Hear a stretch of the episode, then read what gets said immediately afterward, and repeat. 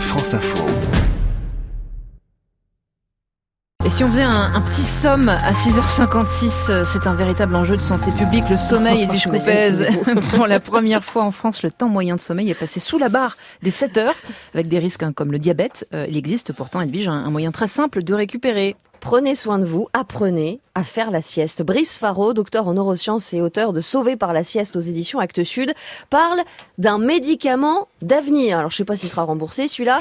En tout cas, avec le Centre du sommeil et de la vigilance de l'Hôtel Dieu à Paris, il a publié de nombreux articles scientifiques sur les bienfaits de la sieste sur la santé.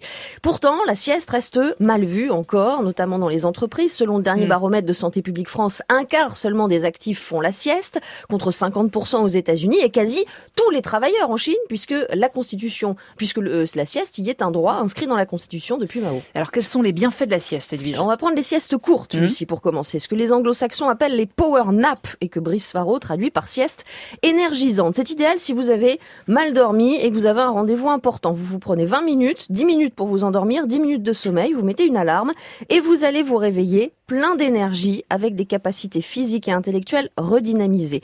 Pour augmenter encore plus votre vigilance, si vous Mhm. devez conduire sur la route des vacances par exemple, prévoyez une sieste de 20 à 30 minutes et buvez un café juste avant pour éviter de vous réveiller en suqué. Vous serez de bien meilleure humeur et bien moins stressé. Et si on a vraiment du sommeil en retard Alors là, il faut dormir un cycle de sommeil entier entre une heure et deux heures pour avoir un, plus de sommeil lent profond, c'est le plus récupérateur. Ces siestes permettent de consolider la mémoire, favorisent la créativité et renforcent votre système immunitaire. Et oui, on Mm. est plus sensible au virus quand on est fatigué. Le secret, c'est d'être régulier. Une sieste longue le week-end ne suffit pas à rattraper cinq nuits de 5 à 6 heures en semaine. Mince. Des études récentes montrent des risques de diabète accru. Alors profitez de l'été pour introduire cette nouvelle habitude dans votre rythme de vie. Écoutez votre corps quand vous commencez à bâiller, à avoir les paupières lourdes en début d'après-midi le plus souvent. Allongez-vous dans un endroit calme et sombre. Posez votre smartphone bien sûr.